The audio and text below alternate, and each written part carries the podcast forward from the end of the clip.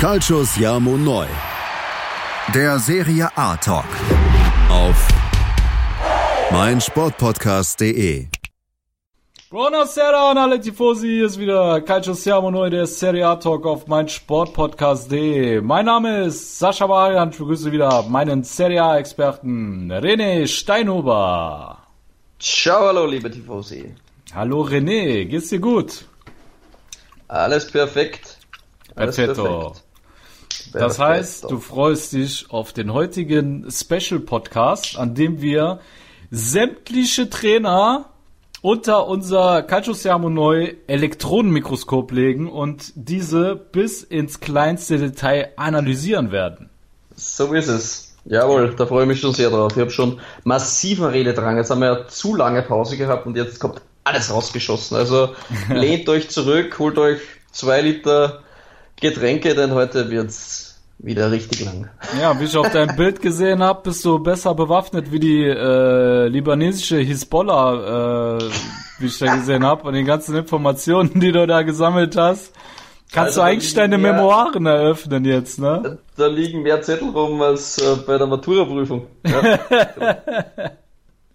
Gut, dann würde ich sagen. Tip top vorbereitet. Ja, glaube ich.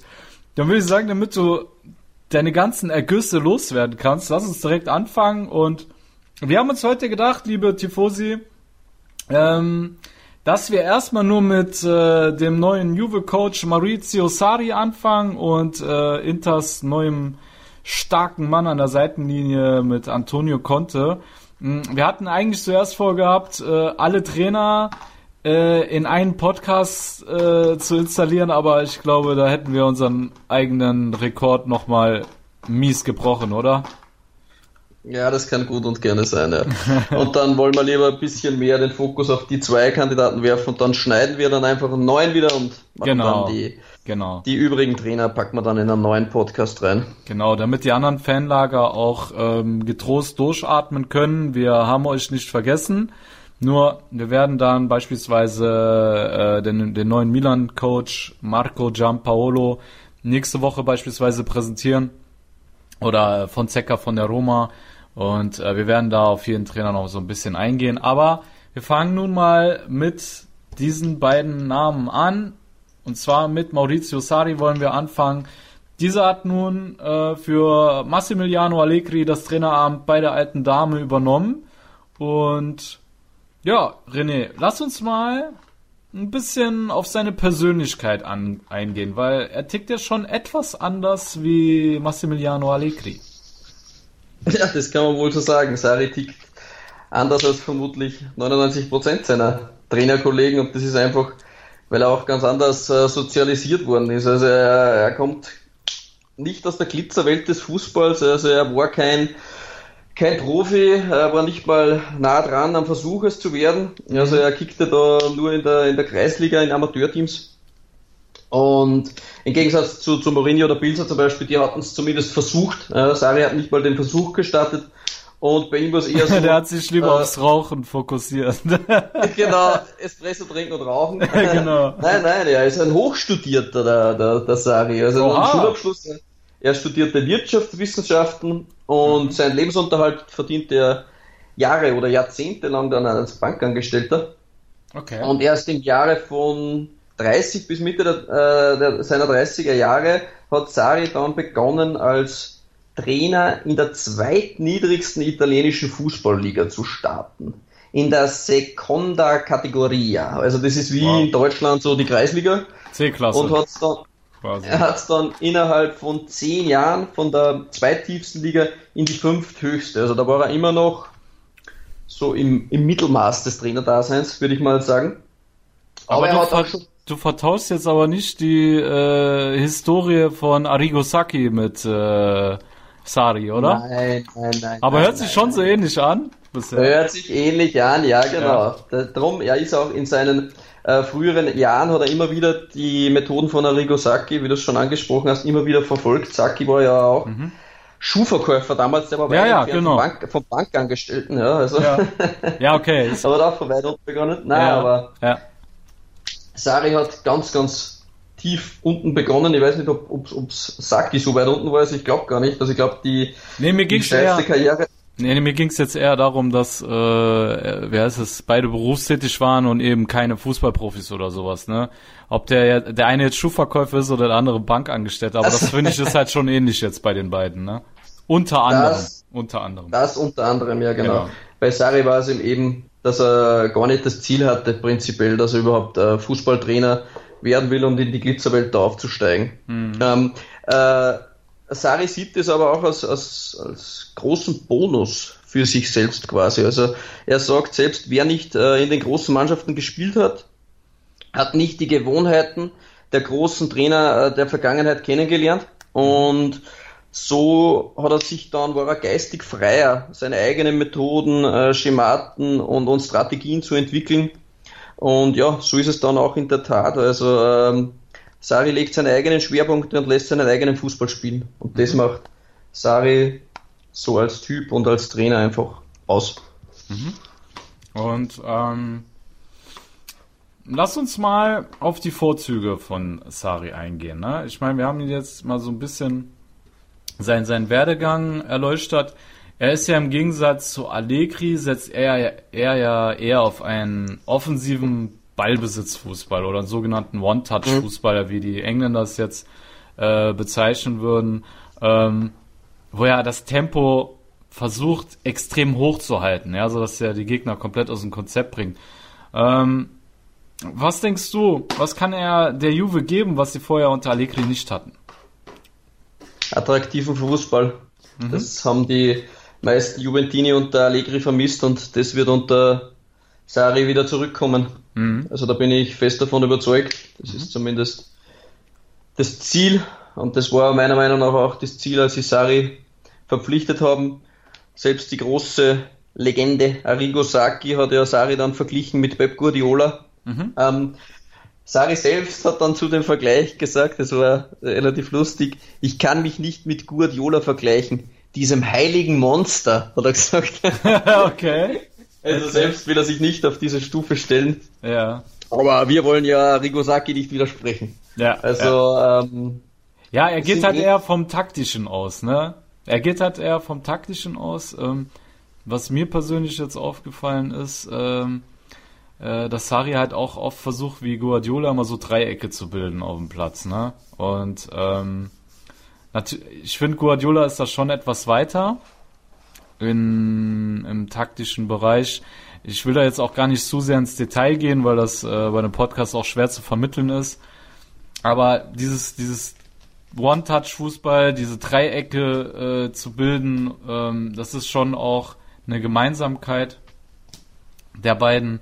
Ähm, sollen wir weiter die Taktik ver vertiefen, René, oder was denkst du? Sollen ja, können, können, wir schon machen. Ja? Vielleicht, vielleicht, vielleicht ein bisschen der Unterschied jetzt. Ähm, mit Guardiola ist es so, ja. und bei Guardiola ist das Mittelfeld ein bisschen so das, das Herzstück des Spiels. Mhm. Ähm, bei Sari soll es eher eine Durchlaufstation sein. Also ja. ähm, bei Sari geht sehr, sehr viel um vertikale Bälle. Also ja. immer wieder tief in die gegnerische Hälfte. Der Stürmer nimmt den Ball. Das war dann auch mit der Grund, warum er dann ähm, falsche Neun mit Mertens zum Beispiel gespielt hat, dass noch mehr noch mehr Spieler ins Spielgeschehen mit eingebunden sind. Diese wiederum nehmen dann den Ball und lassen ihn sofort mit dem ersten Kontakt dann wieder prallen auf mhm. die Mittelfeldspieler. Die spielen wieder auf den nächsten wieder einen vertikalen Ball. Und so ist das Spiel immer variabel, immer in Bewegung, aber er will schnelle Bälle in die Spitze, ja. vertikale Bälle und wenig horizontales, wie es vielleicht dann auch eher bei Pep Guardiola der Ball ist, wo man dann gesehen hat, oft so, wo man fast eingeschlafen ist und dann hat die Mannschaft so 40 Minuten, ich kann mir dann ein Spiel vor die Bayern erinnern, hat so rund, rund um einen 16er gespielt und eigentlich kam dann nicht wirklich eine Torschance raus, mhm. ähm, oder dann schon fast eingepennt bist. Mhm. Aber das ist, das ist unterscheidet die beiden vielleicht ein bisschen. Was auch sehr interessant ist, ein bisschen bei, bei Sari ist, ähm, dass er, dass das Aufbauspiel ja, okay, das haben viele, aber prinzipiell von der Viererkette ausgeht und er lockt, also er lässt da oft zwischen Sechser und Innenverteidiger den Ball so lange hin und her prallen mit einem Kontakt, auch wenn selbst nicht mal Stürmer anläuft, dass er die gegnerische Mannschaft versucht, in die eigene Hälfte zu locken. Ja, er stellt da der gegnerischen Mannschaft eine Falle genau. und sobald sie sich in dem, in dem Bereich des Feldes befindet, dem Sari oder dann Jube halt entspricht, dann wird sofort ein vertikaler Pass anvisiert mhm. und er ähm, sagt da, äh, so in einer Aussage einmal getroffen, der Ball soll so kurz wie möglich in dem Bereich des Spielfelds sein, Daher müssen meine Spieler das Spiel schnell vertikal gestalten oder nach hinten wieder abspielen, wie ich es zuerst schon erklärt habe, dass er dann den Ball halt wieder prallen lässt. Genau. Also es wird da quasi eine Gegner eine Falle gestellt in der eigenen Hälfte und dann blitzartige Angriffe, Nadelstiche. Mhm. Ähm, das ist das Spiel von Sariums mal ein bisschen oberflächlich genau. und vielleicht ein bisschen detaillierter zu erklären. Das alles andere ist vielleicht dann eh zu too much. Genau. Also das hast du schon gut beschrieben, ja, dass er die Gegner äh, locken möchte. Ähm, natürlich gibt es auch Trainer, die das ganze Spiel durchschauen und sich eben nicht locken lassen, wie man jetzt in der letzten Saison in England gesehen haben. Ähm, da werden wir aber gleich bei den Kontras nochmal drauf eingehen. Was ich interessant finde, René, ist, ähm, wir haben jetzt bei Juve ähm, mit Chesney einen Tormann, der nicht gerade bekannt ist für sein exzellentes Aufbauspiel, weil, wie du selber gesagt hast, man lockt den Gegner, indem man hinten den Ball zirkulieren lässt. Dafür brauchst du aber auch zwei aufbaustarke Innenverteidiger und du brauchst ja. auch einen Torhüter, der mitspielen kann. Er hatte bei Neapel, hatte er Pepe Reina, der ist fußballerisch sehr gut. Ja. Bei Chelsea hatte er Kepper. Kepper war der Spieler in der Premier League mit der besten Passgenauigkeit. Jetzt kommt er zu Juve und hat Chesney. Ja, jetzt habe ich gehört, okay, ähm, Buffon soll rückkehren. Mhm. Ähm, äh, er ist aber jetzt auch nicht gerade der äh, brillanteste Fußballer und bei ihm ja. habe ich mich sogar als neutraler Zuschauer immer unwohl gefühlt, wenn er zu lange den Ball gehalten hat. Ne? Also ja. der hat mich schon sehr stark an Donnarumma da erinnert. Daher kann ich mir vorstellen, dass da nochmal eine neue Baustelle entsteht. Und wie siehst du das mit den mit dem Torhüter und den beiden Innenverteidigern, weil du hast halt mit Kellini auch nicht gerade einen, der sehr ein sehr gutes Aufbauspiel äh, besitzt.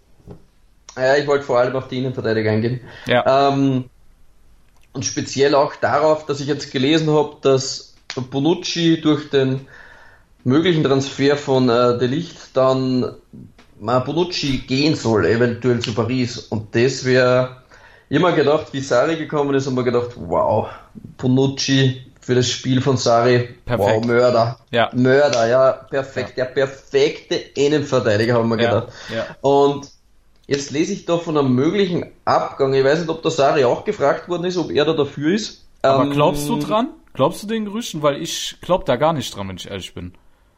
Also ich, für mich ist das äh, Bullshit, ganz ehrlich, weil ähm, er hat schon bei, bei Chelsea, hat er auf David Luiz gesetzt, der einfach nur stark im Aufbauspiel ist, aber ansonsten stark abgebaut hatte. Der war gegen den Ball gar nicht mehr zuverlässig. Und mhm. in Sari steht eher auf zwei aufbaustarke Innenverteidiger, als dass du jetzt einen Bonucci einfach gehen lässt. Also weiß ich nicht, ich kann es mir nicht vorstellen. Ja. Schenkst, schenkst du den Vielleicht. Gerüchten da schon Substanz? Ich schenke ihnen aus dem Grund ein wenig Substanz, weil die Vielzahl der medialen Berichte schreckt mich ein wenig. Also okay. äh, wäre ich ein, ein, ein Juve-Verantwortlicher, würde ich nicht eine Sekunde daran denken. Und ja. ähm, vielleicht müssen sie aufgrund der vielen Ausgaben, die Juve dann oder auch vorhat, noch zu investieren. Ja, man liest ja der Namen. Mhm. Äh, da werden noch 100 Millionen wahrscheinlich locker werden oder noch mehr für den einen oder anderen Spieler, dass sie auch Verkäufe benötigen und ja, ich weiß nicht, aber ich würde wahrscheinlich nicht Bonucci opfern. Also, ähm, das wäre schon krass, wenn die den echt opfern. Ja, ja. Also, ich würde es komisch finden. Immer klar hat er bei den Fans jetzt nicht mehr den Rückhalt bekommen, nachdem er der Rückkehrer ist, er, er bleibt der ewige Verräter. Mhm. Und klar, das hängt ihm ein bisschen nach. Ja, Vielleicht will er auch die, die Kombination aus Chiellini und, und, und der Licht und er sieht, sieht in äh, der Licht an den aufbaustarken Innenverteidiger, aber es wäre natürlich krass, wenn du zwei solche Kaliber hast. Ja, ja. Andererseits wiederum hat ähm, Sari oft die Viererkette sehr tief stehen lassen, mhm. weil er die Außenverteidiger nicht unbedingt in jeden Angriff mit eingeschaltet haben möchte, sondern dass zumindest die Viererkette stabil hinten steht, weil die Mittelfeldspieler und die Flügel schon sehr, sehr offensiv agieren. Ja. Und da wäre natürlich defensiv wieder ein Chiellini natürlich deutlich stärker als, als ja. Bonucci. Also, ja, ja, schwierig. Ich würde es nicht, ich würde es trotzdem nicht machen. Ich bin bei dir ähm, wäre ich Juve-Verantwortliche, würde dem Ganzen, jede Anfrage würde ich ablehnen und würde für mich nicht in Frage kommen. Und auf Jesse zurückzukommen, mhm. ich glaube auch, dass sich Juve über das Ganze Gedanken macht und darum hat es auch immer wieder Gerüchte gegeben, die sind zwar dann abgeflaut oder Milan hat abgelehnt, dass sie auch äh, Peperena holen wollten oder Sari hat, hätte gern Peperena gehabt oder ja. hat ihn gefordert und er hätte auch günstig sein können, aber Mhm. Ja, man liest auch immer wieder Torhüter. Ich meine, man hat jetzt auch Donnarumma gelesen, aber das wäre natürlich eine Vollente, denn was soll Ja, ein Update, also fußballerisches Update ist das mit Sicherheit nicht, nein. Nein, auf keinen Fall. Ja. Aber auf jeden Fall eine Komponente, die man vielleicht bedenken sollte. Ja. Ja. Okay. Gut, dann ähm, haben wir eigentlich jetzt das, äh, die Spielphilosophie von Zari gut zusammengefasst. Wir sind auf äh, diese Punkte eingegangen, wo Juve sich auf jeden Fall noch äh, verändern könnte. Ja, da bleiben wir mal beim spielstarken Torhüter und den Innenverteidigern. Äh, auf der 6, denke ich, könnte Pjanic die Rolle von Jorginho adäquat einnehmen, ja. oder? Ja. Ja, ist auch meine Meinung. Ja, absolut. Hm, da müssen Aber wir unseren lieben Herrn Monblano widersprechen der zu 100% gesagt hat, dass Pjanic wechseln wird. Ganz ausgeschlossen ist es vermutlich noch nicht. Das kommt davon, das hängt davon ab, ob man ein Update machen kann zu Pjanic. Ja. Aber ich denke auch, dass er die Position gut spielen könnte. Aber da sind wir uns beide einig, da braucht Juve aber noch einen zweiten Register für ihn, ne? Den fordern wir schon länger. Ja, ja. Also da äh, machen wir kein Hehl draus. Das äh, ist mit Sicherheit auch eine weitere Planstelle äh, bei der alten Dame, die unter Sari erledigt werden müsste. Und ja, dann lass uns mal zu den Kontras eingehen, ja.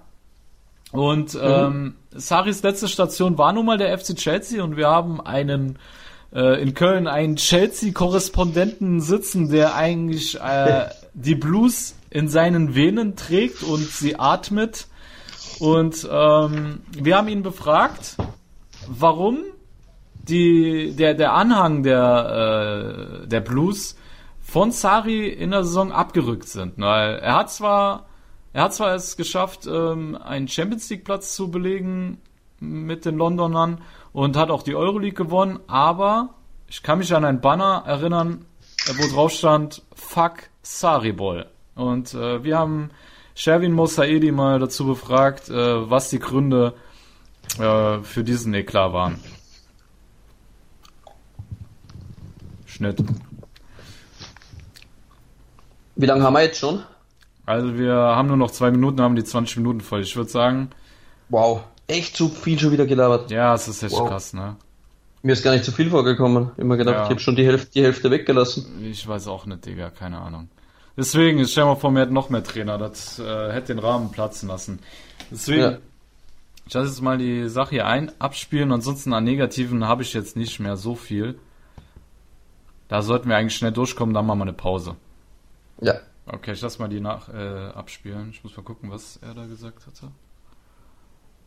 Also die größten Gründe, warum ähm, die Chelsea-Fans am Ende keine Lust mehr auf diesen bekannten Sarri-Ball hatten, war einfach nur, dass wir ähm, in den Spielen viel Ballbesitz hatten, aber ähm, es im Endeffekt zu nichts gebracht hat. Also da war wenig äh, Effektivität dahinter. Ähm, wir haben wenig Tore geschossen, aber dafür auch viele Tore kassiert. Ähm, ja, da, da komme ich auch direkt zu der Personalentscheidung. Die war auch immer sehr fragwürdig. Ich meine, klar, am Anfang muss man einiges probieren, erst recht als neuer Trainer. Ähm, neuer Spielstil. Aber äh, Beispiel David Luiz war eine klare Schwäche in der Abwehr, ähm, genauso wie Alonso. Und äh, da hat er entweder gar nicht oder sehr spät erst reagiert. Ähm, die Entscheidung, wo kein Chelsea-Fan das Ziel versta verstanden hat, war ähm, natürlich ähm, Jorginho auf die 6 zu setzen als Ballverteiler, klar. Aber auf die 6 gehört ganz klar Kanté als Balleroberer und äh, als Entlastung für die Abwehr und das hat uns echt gefehlt und das kann dir kein Chelsea-Fan äh, begründen, warum er so, so eine Entscheidung getroffen hat. Ähm, genau, und ähm, ja, Personalentscheidung ganz klar. Ähm, Giroud, der in der Europe League so viel getroffen hat, hat in der Liga kaum gespielt. Da hat lieber ein Higuain gespielt, der im Endeffekt nur drei oder vier Tore geschossen hat. Genauso wie äh, man kaum Chancen gegeben hat, also den jungen Spielern, die eigentlich im League Cup oder ähm, in der im Europe in der Europe League auch gute Leistungen äh, gebracht haben, wie äh, Hudson O'Doy oder Loftus Cheek.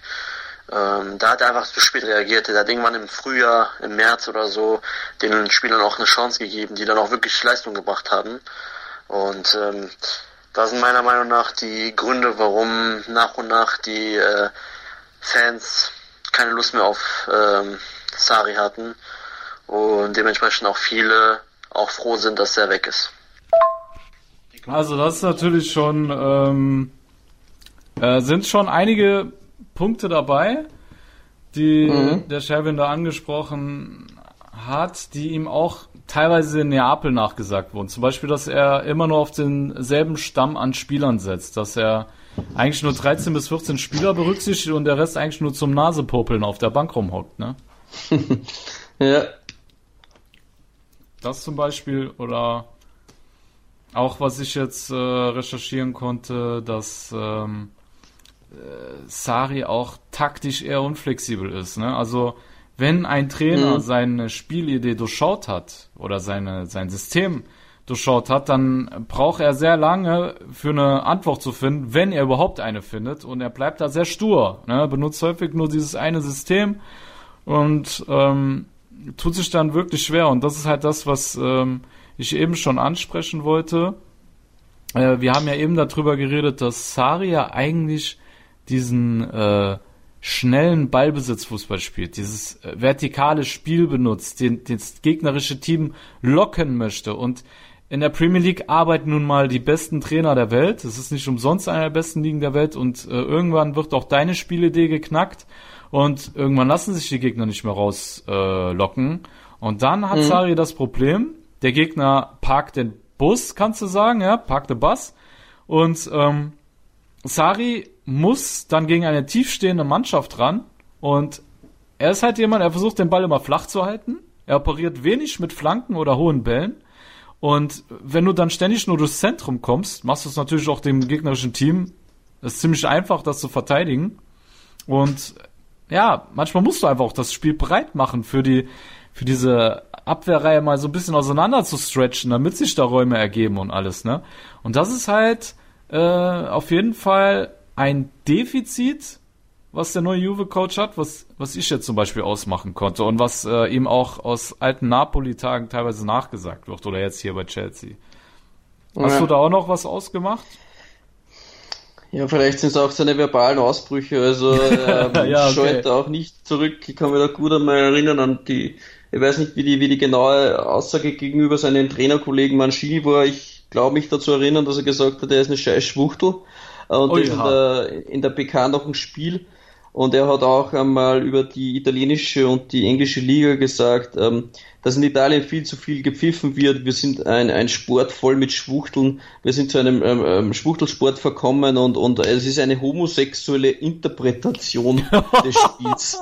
Ja, also, ähm, ja, okay. also ich weiß auch nicht, ob das dem, dem Vorgaben, wie man sich zu benehmen hat, von Juventus entspricht, weil Juve ja. hatte ja immer sogar mal Auflagen, Spieler dürfen keine Tattoos tragen und so. Ja. Gab es mal Gerüchte vor 10 bis 15 Jahren und auch ein Trainer hat man sich natürlich eine genaue Vorstellung.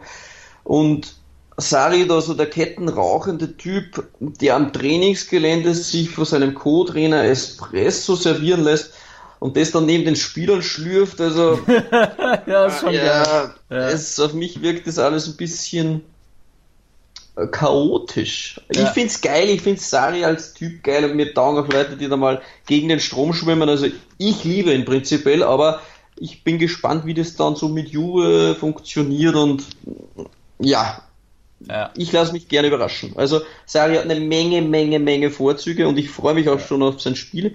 Und ja. ich denke auch, dass es bei Juve besser funktioniert wie bei Chelsea, außerdem hat Juve auch einen deutlich stärkeren Kader. Und ja, lassen wir uns dann mal gerne überraschen. Ich denke, wir haben schon ordentlich viel gequatscht über Ja. Sari und sonst sprengen wir alleine bei einem Trainer schon vollkommen den Rahmen.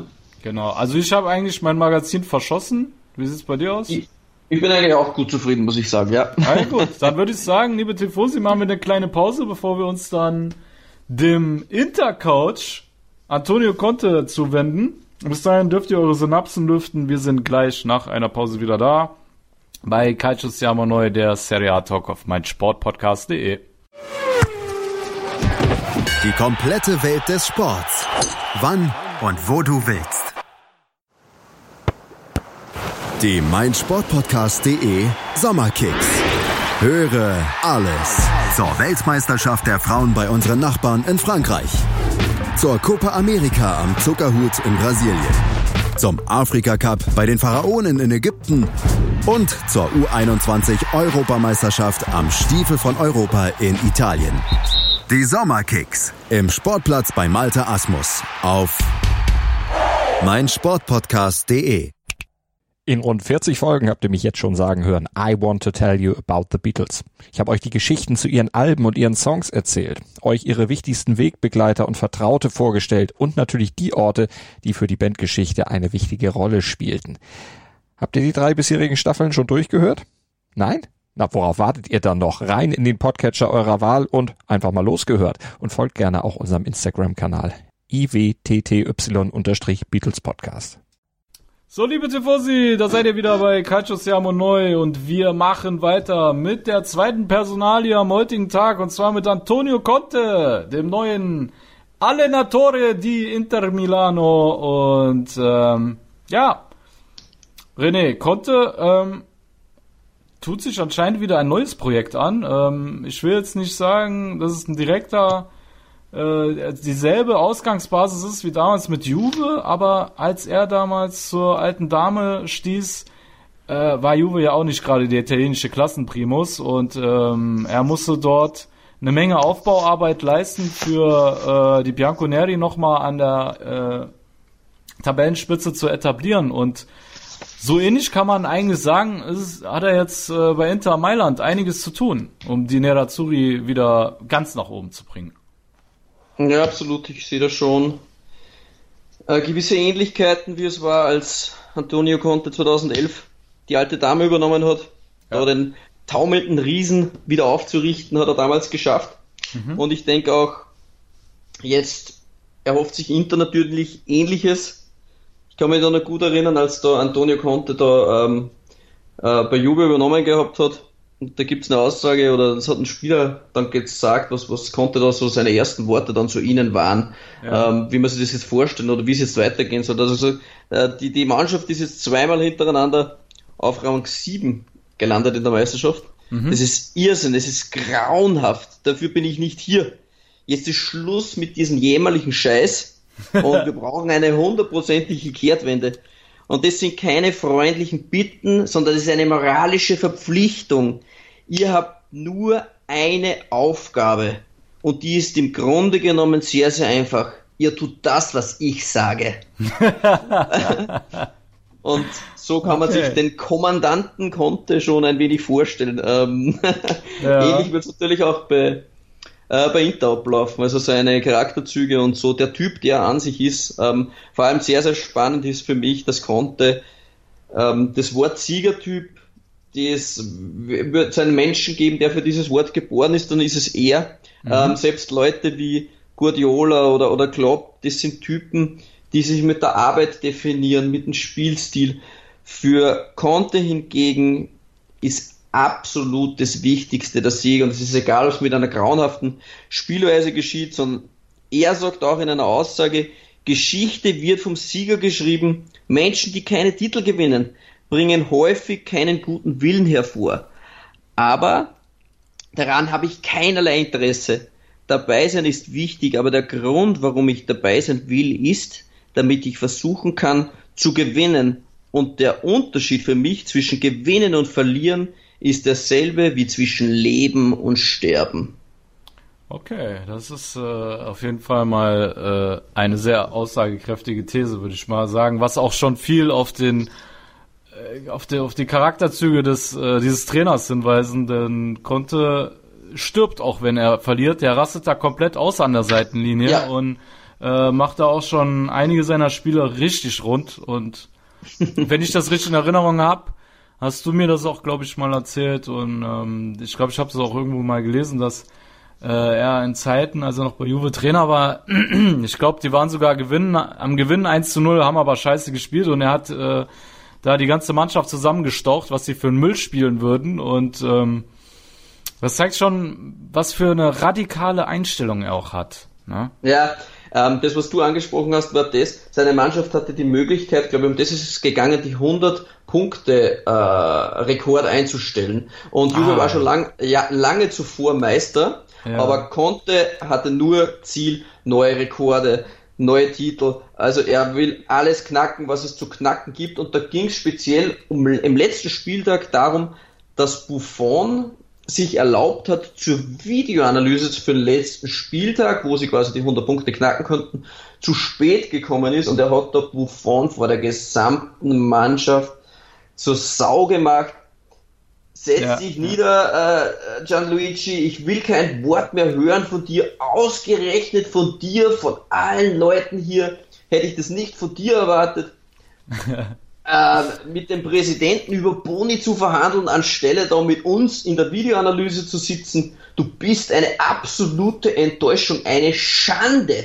Genau wie der Rest von euch allen, von euch Schwachköpfen. Haut ab und raus mit euch. Und dann hat er die ganze Mannschaft aus der Videoanalyse geschmissen. ja, das ist geil. Weil Buffon zu spät gekommen ist. Also ja, ähm, ja. sie nannten die Umkleide während der Kontezeit in, in, in, äh, zu Juves Zeiten Cup Karneval, weil er so viele Gegenstände während der Halbzeitansprache durch die, durch die Kabine geschleudert hat. also, man kann sich da schon ein bisschen, ein bisschen Einblicke verschaffen, wie der, der liebe Herr Conte tickt. das ist echt krass, ne? Wenn du den nämlich auf der Pressekonferenz oder so äh, erlebst, da ist, der kommt ja schon ein bisschen süß sogar rüber mit seiner Lache, so hihihi, der lacht ja so ein bisschen fraulich schon, habe ich das Gefühl, so, ne? Und ähm, keine Ahnung, kommt da total human, menschlich und lieb rüber und dann ist ja da voll das Monster in der Kabine, ne? Ja, ja.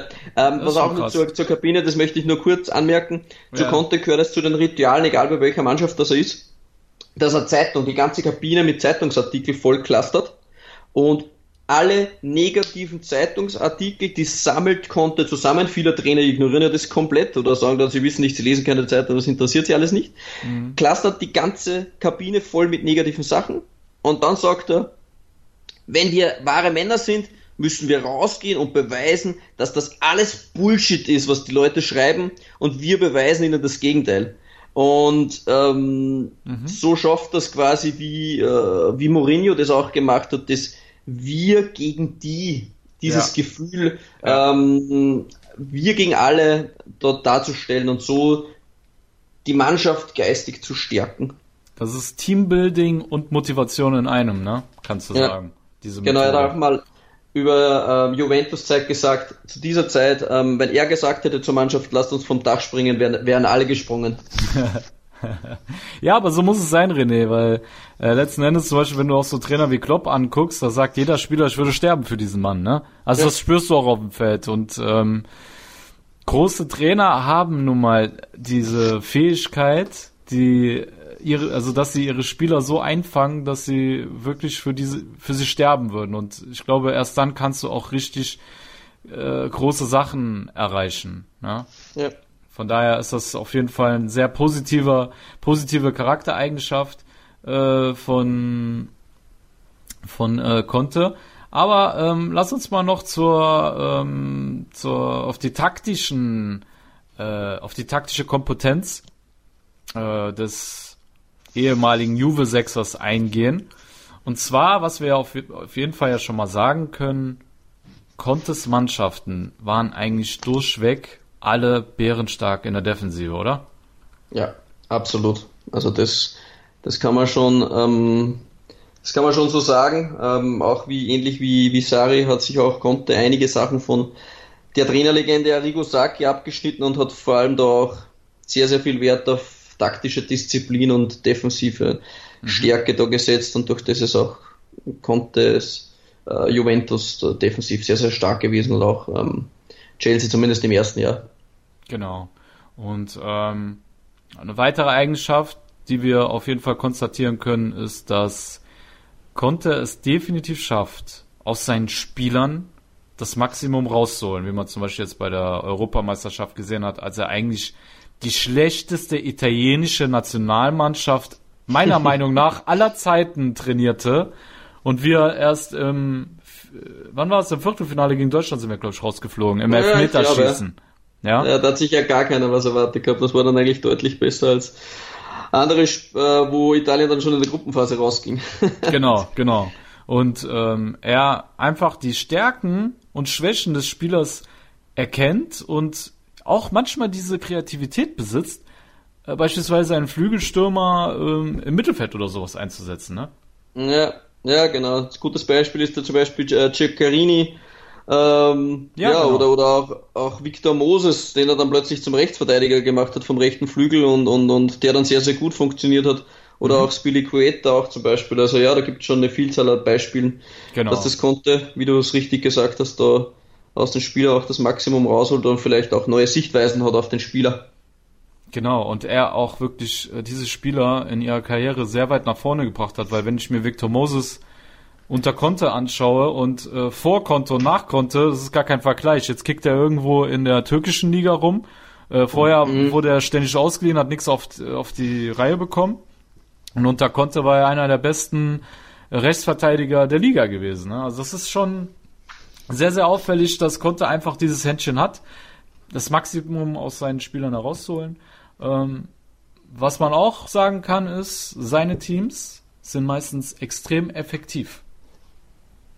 Würdest du das unterschreiben?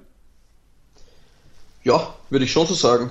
Ja, Ja, also ne? das kann man schon sagen. Also ähm, Conte hat es sehr, sehr oft geschafft, auch mal ein 1-0 darüber zu bringen. Genau, das war eigentlich ein typisches Ergebnis für ihn, ne? Ja, genau. Und mehr Das- musste auch nicht sein. Da Nee. kommen wir wieder auf den Siegertypen zurück. Es ist Genau. vollkommen egal. Ein 1-0 ist genauso schön wie ein 7-0. Es bringt drei Punkte und das ist das Ziel von Conte. Genau, das ist richtig. Und ähm, da er defensiv so stark ist, braucht er auch nur ein Tor zu schießen. Und was ich sehr bezeichnend fand, in der Saison, als Chelsea Meister geworden ist mit ihm, war sein Team das Team, was am wenigsten aufs Tor geschossen hat. Und trotzdem sind die Meister geworden, ne? Krass. Das ist krass, ne? Das Also, ist richtig krass. ja, ja, das hat mich richtig überrascht, als ich das gelesen habe.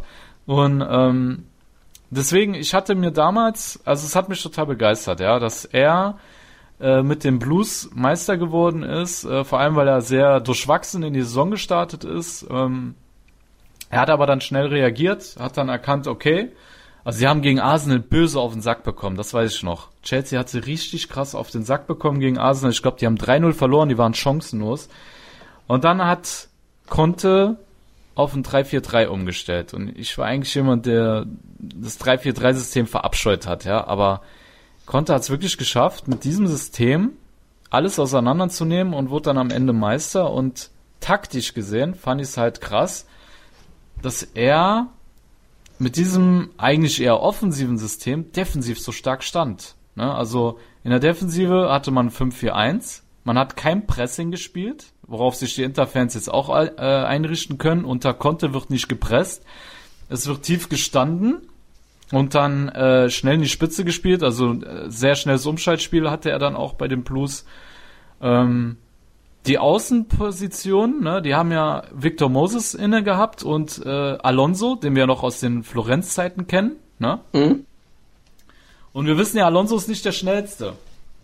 Und es war halt total auffällig zu sehen, dass beide Außen sehr, sehr vorsichtig nur nach vorne gegangen sind.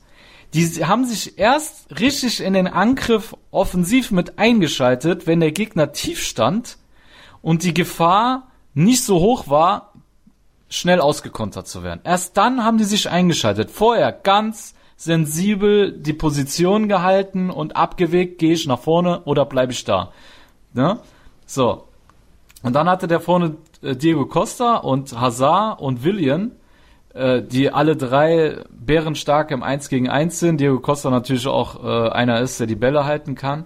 Und ähm, das war halt ziemlich klug, weil die ganze Mannschaft von Chelsea musste meistens gar nicht mit aufrücken, weil alle drei vorne eins gegen eins gehen konnten und in der Lage waren, zu dritt jedem Gegner weh zu tun da vorne. Ne? Das war natürlich mhm.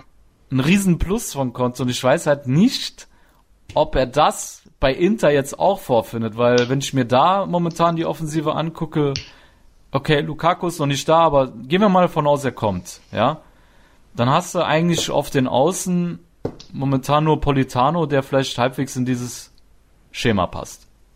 Oder? Ich, ich habe eher das Gefühl, dass er es ähnlich spielen wird, wie er es bei Juventus gespielt hat und da hat er oft dann nicht das 3-4-3 gespielt, sondern das 3-5-2.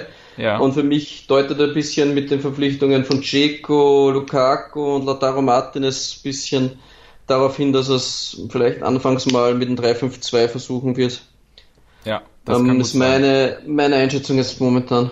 Ja, nee, Aber, also da hast du schon recht. Ich sehe das aktuell genauso, deswegen glaube ich auch nicht an 3-4-3, sonst ähm, mhm. obwohl Inter ist auch die ganze Zeit an Nicolas Pepe dran, ne? Ja, aber ich weiß nicht, ob ich den Gerüchten Glauben schenken kann. Inter will keine 50 Millionen für Barella locker machen, aber 90 für Pepe. ja, das ist auch. Äh, ja, ich weiß nicht. Also, das ist den, den Journalisten möchte ich mal sehen, der was das schreibt. Ja, ja, also ja, lass mich mal gerne eines anderen überraschen. Pepe ist natürlich mega, mega Flügel, aber dass jetzt plötzlich 90 Millionen dann für Pepe raushüpft, Mhm. Ähm, was auch zum, zum taktischen sehr interessant ist, was, was Conte er hat mal eine Aussage getroffen, was er, was er von Kontern hält oder, oder vom Trainieren von Kontern. Mhm. Und er sagt, ich lasse niemals, niemals, nie, niemals Konter trainieren. Niemals. Ich halte den Konter für eine Option, wenn man schnelle Spieler hat, Spieler, die sehr, sehr, sehr, sehr schnell sind. Und ähm, für mich sind andere Aspekte im Training viel, viel wichtiger. Was machen wir, wenn wir den Ball haben und was machen wir, wenn wir in der gegnerischen Hälfte sind, wie bereiten wir unsere Angriffe vor. Also er sagt, er schenkt im Training keine Sekunde einem Konter eine Aufmerksamkeit. Das, das ist eigentlich ein interessanter Aspekt, äh, dass er diese Aussage da getroffen hat mal. Krass, vor allem weil Chelsea halt echt sau starkes Umschaltspiel hatte damals. Ja, ne? ja. Das ist krass. Gut, war, krass, ja. lag aber vielleicht auch einfach an der Klasse von hm. Hazard, William und Douglas Costa, dass das einfach auch gefluppt hat und dann eben diese defensive Meisterleistung, ja, die äh, Konto nun mal hat, dass das sich einfach kombiniert hat miteinander. Das kann natürlich sein. Aber ja, definitiv. Mhm. Ähm, was ich auch noch interessant finde, das Aufbauspiel, ähm, weil bei Chelsea hatte er da David Luiz, der der absolute Aufbauspieler war und ähm, Flankiert wurde jetzt eher von zwei weniger im Aufbauspiel starken äh, Innenverteidigern. Was denkst du, wer könnte bei Inter die David Luiz Rolle einnehmen? Weil ich bin mir da momentan ein bisschen unsicher. Ich finde, Godin ist jetzt auch nicht gerade der typische nee. Aufbauspieler und ja, wer nee, siehst du da von denen? Das würde mich eher noch, mal interessieren. Eher noch De Frey würde ich sagen, obwohl ich, ähm, ich finde, dass die anderen beiden prinzipiell vom, vom Typ Innenverteidiger ein höheres Niveau haben, aber ich traue es ihm am ehesten in der Spieleröffnung zu. Äh, Skriniar hat zwar eine äh, sehr, sehr hohe Passgenauigkeit, mhm. aber der spielt auf sehr, sehr viele Bälle auf über kurze Distanzen durch das, jetzt nicht wie Bonucci, Bälle über 60, 70 Meter, lange hochgeschlagen. Ähm, ja, wird ein interessanter Aspekt. Also ich, bin, ich will mich jetzt auch nicht hundertprozentig festlegen, also tut mir auch etwas schwer, ähm, mhm. da die perfekte Mischung zu finden. Ich habe auch mit zuerst mit dem Christoph Mick, mit unserem Interexperten gesprochen und habe euch gesagt, wer da jetzt aktuell auch für die für die Backups sein soll, denn wenn du eine Dreierkette fährst, musst du auch mindestens noch zwei, also meiner Meinung nach, zwei hochwertige Backups haben. Dann braucht er ja nur einen godinischen 33, der mal ein paar Wochen ausfallen und dann hast du noch einen gesperrten. Ja, momentan ist zwar Miranda noch da, aber der soll ja gehen. Ähm, mhm. Ranocchia ist eher Minigolfspieler als Fußballprofi. ja. Und bei Bastoni weiß man jetzt noch nicht, ob sie ihn nochmal ausleihen wollen. Also für mich ist da noch ein bisschen Handlungsbedarf auch. Obwohl die drei ja. natürlich sehr, sehr stark sind und ein mega Trio bilden können, aber in der Tiefe muss da noch was kommen für mich. Also mhm. kannst vielleicht auch einen Innenverteidiger holen, der sehr, sehr spielstark ist, vielleicht eine interessante Variante. Mhm. Angeblich ist ein äh, Bonucci am Markt. haben wir ja vorhin angesprochen. Ja, Für mich ja, zwar ja. nicht, aber Ja. aber ja. Wenn das wäre natürlich der Super-GAU, ne? Das wäre der Super-GAU. Aber es ist gerade schwierig zu glauben, ne? Wie wir eben schon gesagt haben, so ähm, bei Barella kriegen sie es nicht mehr hin. Und der jetzt äh, sogar, sogar die Roma soll jetzt das Rennen anführen um Barella, was mich ja echt krass überrascht. Aber das ist eine andere Geschichte, da können wir Ja. vielleicht ein andermal drauf eingehen. Ja. Ähm, dass sie sich einen Bonucci leisten, ist da schon eher, ja. Was ich aber sagen muss, Skriniar hat unter Giampaolo den aufbauenden Spielerpart bei Sampdoria gespielt. Du weißt, wir beide haben schon mal diskutiert darüber, wo du der Meinung warst, nein, ist kein Aufbauspieler in deinen Augen, weil du ihn halt auch eher bei Inter im Fokus hattest. Ich habe ihn bei Sampdoria damals gesehen, da war er der aufbauende Part. Jetzt ist die Frage, ob er unter Conte der aufbauende Part wird, aber ich kann es mir auch nicht vorstellen. Ich kann mir, also wenn du einen Godin da hast, dann muss der eigentlich zentral aufgestellt werden, ne? Eigentlich schon, ja. Für mich gibt's äh, von der allein von, von der Hierarchie muss er eigentlich in der Mitte stehen. Eigentlich schon. Eigentlich Ja. schon. Und Godin Also, ist jetzt zwar sicher im, also er ist sicher im Aufbauspiel, aber du brauchst von dem jetzt keine Wunderdinge zu erwarten, ne? Mhm. Das ist halt das. Aber gut. Äh, lassen wir uns mal überraschen, ähm, was da rauskommen wird, auf jeden Fall. Ähm, auf der 6 hat er bei Chelsea zwei sehr zweikampfstarke Sechser gehabt. Also er hat da nicht mit einem typischen Register gespielt. Auf der, auf der einen Seite hatte er Kanté, ne, den kennen wir alle, Zweikampfmonster, Antizipationsmonster, aber eigentlich auch kein klassischer Register. Und daneben hat meistens Matic verteidigt, der ebenfalls eigentlich kein Holzfuß. Register ist. Genau. Eigentlich auch eher so eine Zweikampfmaschine. Und Ja. wenn ich mir jetzt Inters Sechser angucke, was denkst du, wer, wer wird diesen Part da spielen? Naja, sehen sie nicht. Ähm, ähm, ja, Brozovic ist auch eher der typische Ballverteiler. Ja, man Ja, liest auch ne? immer wieder, Inter wäre an Vidal dran. Das wäre für mich schon so eine Kategorie Spieler, der das Ja, übernehmen könnte. ja, Ähm, klar ist Niangola natürlich auch ein Zweikampfmonster, aber er hat eher off den offensiveren Part im Normalfall und ähm, Conte soll jetzt auch noch nicht 100% überzeugt sein von ihm. Vielleicht kann er das ja im Training machen und Conte, wie wir es vorher angesprochen haben, sieht in Niangolan wieder was, was andere nicht gesehen haben und bringt ihn dann plötzlich auf der 6. Also bei Conte muss man sich auch überraschen lassen. Also Ja, ja, der ja. zieht auch gerne mal Sachen aus dem Hut, mit denen man vielleicht nicht unbedingt gleich rechnet, aber mich hat's auch überrascht. Das wäre wär für mich auch wieder eher dann für das 3-5-2 passen, der bei Juve gespielt hat, wo dann Sensi eventuell die Pirlo-Rolle übernehmen könnte, natürlich mit weniger Qualität. Also Sensi hat natürlich nicht die Qualität von Pirlo, Ja. aber ist eher so der technisch beschlagene, mh, ja, der, der tiefstehendere Sechser. Äh, Ja, für mich deutet da vieles auf ein 3-5-2 hin und dann wäre es auch dann hätte auch der Transfer von, von Sensi wird für mich dann Sinn ergeben. Mhm. Ja. Okay. Lassen wir das mal so stehen, da habe ich äh, nichts hinzuzufügen. Ähm, dann lass uns mal zu den negativen Aspekten kommen. Du hast ja eben schon angedeutet, Conte ist einer, der sehr viel von seinen Spielern verlangt, René. Ja, Jetzt genau. machen wir uns mal bewusst, du hast eine Doppelt- oder Dreifachbelastung. Wie siehst du da in puncto Regeneration, auch mentale Regeneration, ähm, Konto, Contes äh, Sensibilität? Ganz, ganz schwierig und das sind für mich auch die Schattenseiten von Conte. In seiner ersten Saison bei Chelsea hatte er keine Doppelbelastung. Das ist ihm dann nachher auch mit seinem hochintensiven Trainingsregime, das er davor hat und nicht nur in der Vorbereitung, sondern über die ganze Saison hinweg, ist ihm das dann zum Verhängnis geworden. Der hohe Einsatz im Training, den er von, von jedem Spieler abverlangt, ist dann mit der Doppelbelastung für Chelsea dann zu viel geworden. Und er ist dann mit dem Level nicht zurückgegangen. Durch das kam es zu vielen Verletzungen dann auch. Und das ist klar, wenn du, wenn du wenig rotiert, ist das natürlich auch anfälliger. Inter hat jetzt, muss man dann auch fairerweise sagen, einige ältere Spieler, auch die Jahrgänge, die jetzt da genannt werden, Dzeko und Godin, also das sind Leute, die eher mal Pause brauchen. Conte ist da eher nicht der typische Mann, der da seinen Spielern sehr viel Pausen gönnt und rotiert eher weniger. Ja. Das ist sicher einer seiner Nachteile jetzt als Trainer speziell. Ähm, es gibt Ähnlich wie bei andere auch. Sari, ne? Ähnlich wie bei Sari Ja, mit der Rotation, ja. ne? Ähnlich wie bei Sari. Ja, genau. Weißt du, was noch ähnlich ist wie bei Sari?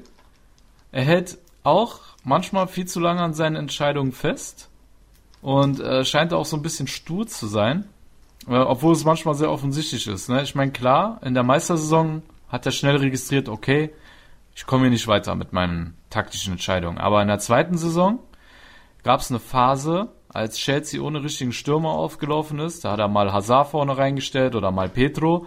Man hat mehrere Spiele gemerkt, es funktioniert einfach nicht. Ja, selbst Hazard meinte im Interview, ähm, unsere langen Bälle werden direkt abgefangen. Wir haben keinen, der vorne den Ball festmachen kann.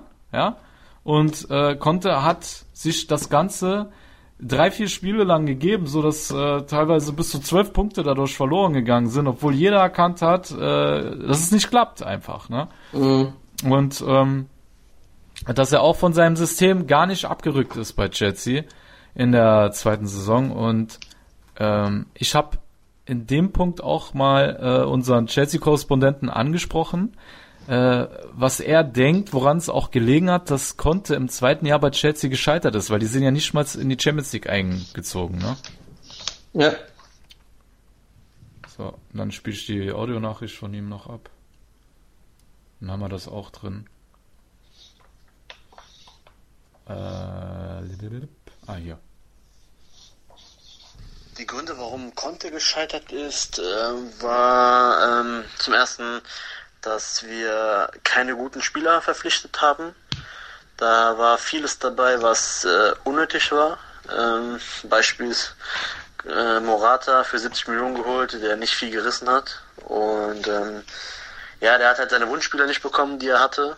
Und dementsprechend ähm, hat sich Chelsea im Ver Vergleich zum Vorjahr ähm, nicht äh, steigern können in puncto äh, Personalie.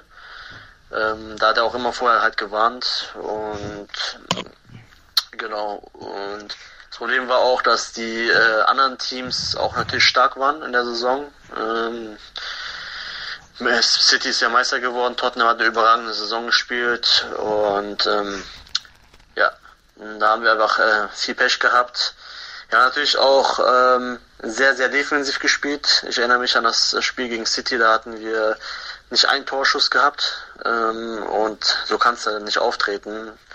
Und in der Summe kam es dann auch dazu, dass ähm, einige Fans, aber auch, wie es scheint, der Vorstand äh, nicht mehr so ähm, hinter Conte stand und das auch auf jeden Fall die Gründe waren, warum man sich getrennt hat.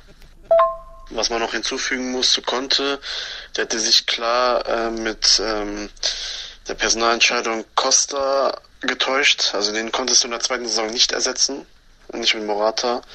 Äh, der hat einfach gefehlt und ähm, das war so der erste ähm, Moment, wo man an ihn gezweifelt hat, warum macht er das? Warum hat er so einen wichtigen Spieler wie Costa ähm, äh, sozusagen rausgeekelt aus der Mannschaft, so dass er gewechselt ist?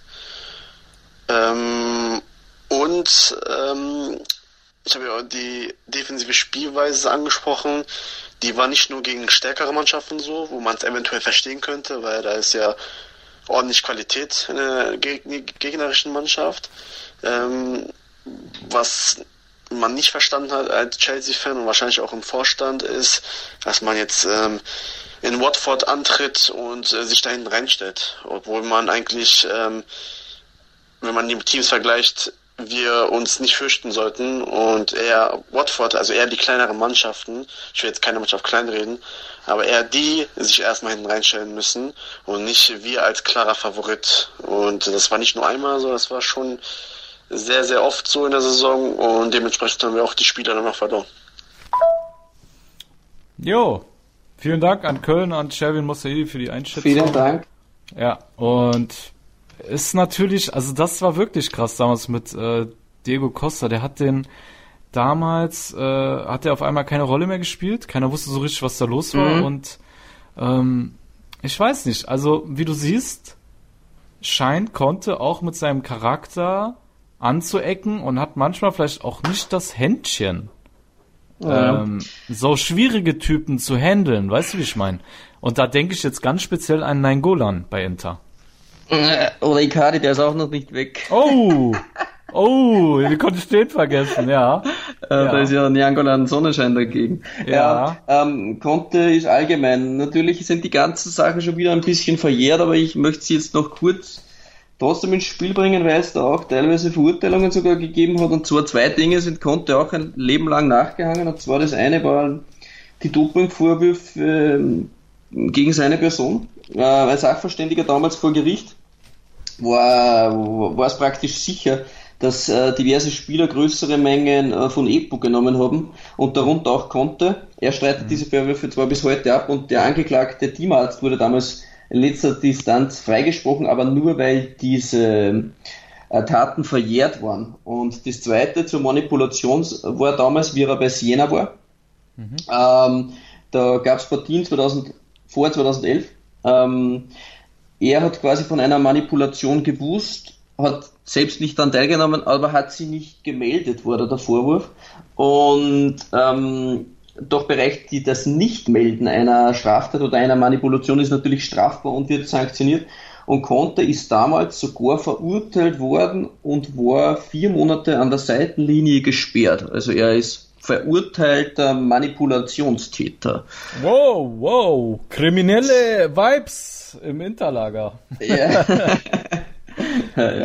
also ich denke, wir haben Conte auch als Typ, ist einfach ein geiler, geiler Trainer, aber er hat natürlich auch seine Schattenseiten, wie so jeder Trainer und wir haben da in dem Porträt müssen wir auch alles behandeln. Ich erwarte ein starkes Inter, um es kurz zu machen, nächstes Jahr mit dem neuen Conte als als Gesicht der Mannschaft. Und zum Abschluss von Conte möchte ich trotzdem nochmal seine Worte, weil das für mich die geilste Aussage aller Zeiten war, die er jemals getroffen hat. Ich habe es einmal schon erzählt, glaube ich, vor vier Monaten im Podcast, mhm. ähm, als er damals die Champions League ähm, Wünsche der Juventus-Fans zurückgewiesen hat, sagte Conte damals, man kann nicht mit 10 Euro in der Tasche in ein Restaurant essen gehen, in dem ein Menü 100 Euro kostet. Da hat er recht, das hat er sehr gut erkannt. Ja, absolut. Also wenn wir bei, wenn wir jetzt mal beide Trainer also konstatieren, was sie ihren Mannschaften bringen. Wir haben auf der einen Seite Conte bei Inter, wir haben auf der anderen Seite Sari bei Juve. Wenn wir jetzt da ein kleines Fazit ziehen möchten, ja, wenn wir jetzt eh gerade bei Conte sind, du hast schon gesagt, wir erwarten ein starkes Inter unter Conte. Ich gehe auch davon aus, dass äh, Antonio Conte definitiv ein Update ist zu Spalletti, Luciano Spalletti, ohne da despektierlich zu wirken. Aber da sind wir uns eigentlich äh, einer Meinung, René, dass er äh, auf jeden Fall eine Bereicherung ist für Inter. Aber trotz alledem, wir haben auch schon bei den ähm, Fragen unserer Followern darauf geantwortet, dass wir jetzt beide nicht gerade überzeugt sind, dass sie direkt um den Scudetto mitspielen. Ne? Nee, also ja, Stand jetzt äh, ist das momentan für mich auch noch kein Thema. Da müssen wir mal einen Transfermarkt abwarten, genau. wie sich das Ganze wirklich entwickelt und ja, mal genau. schauen. Ja, Conte startet jetzt gleich mal mit Doppelbelastung rein mit der Champions League. Die Erwartungshaltung ist natürlich auch ja, extrem immens ja. an ihn. Ja, es wird nicht leicht. Und die Konkurrenz in Italien ist natürlich auch Mörder. Also ja. Neapel hat gerade zur schwarzen Bestie Kulibali noch Manolas dazugeholt das wird mal Innenverteidiger-Duo, also ja, ja. dann und drehen an der Seitenlinie wie Ancelotti, also ja. so liebe Tifosi, wir können die Sicherheitsschuhe, äh, Sicherheitsgurte schon anschnallen, denn ja. nächstes Jahr, da geht mal richtig die Post auf. und dann hast du noch James, der, äh, wo der Vater mhm. vor Jedenfalls. wenigen Tagen schon angedeutet hat, dass äh, James eigentlich nur nach Neapel will. Also es ist wirklich nur eine Frage der Zeit und eine Frage der Ablösesumme mhm. äh, wann der Kolumbianer äh, dann das Team von Ancelotti verstärken wird und alter Schwede, ey, da äh, also ich sehe da auch Neapel ganz ehrlich ähm, ich würde mich sogar auch wenn ich Sari schätze ja aber also momentan muss ich ganz ehrlich sagen, wenn wenn das äh, wirklich passiert, was wir denken, also, dass dann nachher noch so, weißt du, irgendein krasser Mittelstürmer oder noch ein krasser Flügel kommt bei Neapel. Puh, also ich sehe Neapel nicht weit weg von Juve. Gar nicht weit weg. Und Hört, ich hört. kann mir gut vorstellen, dass das richtig eng wird da zwischen Sari, Ancelotti und äh, konnte, denke ich nicht, dass er mit Inter bei den beiden mithalten kann. Mhm. Denk, bis dato, bis dato, sagen Bis dato, so. genau. Ja. ja. Aber wir müssen halt nur mal jetzt eine Momentaufmach äh, Momentaufnahme machen, liebe Tifosi. Genau. Wenn der Mercato rum ist, dann werden wir eh noch mal drauf äh, eingehen und äh, unsere Prognose abgeben. Aber wir müssen halt jetzt mit dem Status Quo klarkommen und ähm, daher, genau. das sind unsere Einschätzungen. Und ja, René, ja. also von mir ich aus denk, äh, können wir Schluss machen, oder? Wir haben für zwei Spiel, äh, zwei Trainer jetzt schon eine, knapp eine Stunde gebraucht. Ja. Ich würde sagen, wir bedanken uns jetzt noch bei unseren Partnern. Genau. Ähm, Italian Football Deutsch, Milan Total, Milan Total TV, Serie A aktuell 90 plus.de, auch One Football will ich an unseren Partner zählen, denn die haben unseren Podcast auch jetzt schon zweimal hochgeladen und Juventus Club DOC äh, Vienna. Und dann würde ich sagen, könnt ihr euch freuen in der nächsten Woche dann, dass wir dann die anderen Trainer, Giampaolo auf jeden Marco Fall. Marco Giampaolo, genau. Ja, Fonseca, dann auch Ancelotti ein bisschen mit einbauen, natürlich, obwohl der jetzt schon länger da ist, aber auch Gasperini ja. und Inzaghi. Also wir werden immer wieder was rausknallen für euch. Genau, also bleibt gespannt, liebe Tifosi, unsere Colioni sind geladen, jederzeit. Also wir werden jederzeit was rausknallen. Nächste Woche ist es dann wieder soweit. Und bis dahin, bleibt wacker, bleibt gesund und ja, dann würde ich sagen, alla prossima. Bis dann. Bis äh, dann. Ciao. Calcius Jamo Neu. Der Serie A Talk. Jede Woche neu. Mit Sascha Baharian und René Steinhuber. Ob die Abwehr Serie A Niveau hat, lassen wir einfach mal dahingestellt. Höre alles, was den Tifosi der italienischen Eliteklasse bewegt. Auf meinsportpodcast.de. Wie baut man eine harmonische Beziehung zu seinem Hund auf? Puh, gar nicht so leicht. Und deshalb frage ich nach, wie es anderen Hundeeltern gelingt, beziehungsweise wie die daran arbeiten. Bei Iswas Dog reden wir dann drüber. Alle 14 Tage neu mit mir, Malte Asmus und unserer Expertin für eine harmonische Mensch-Hund-Beziehung, Melanie Lippisch. Iswas Dog mit Malte Asmus. Überall, wo es Podcasts gibt.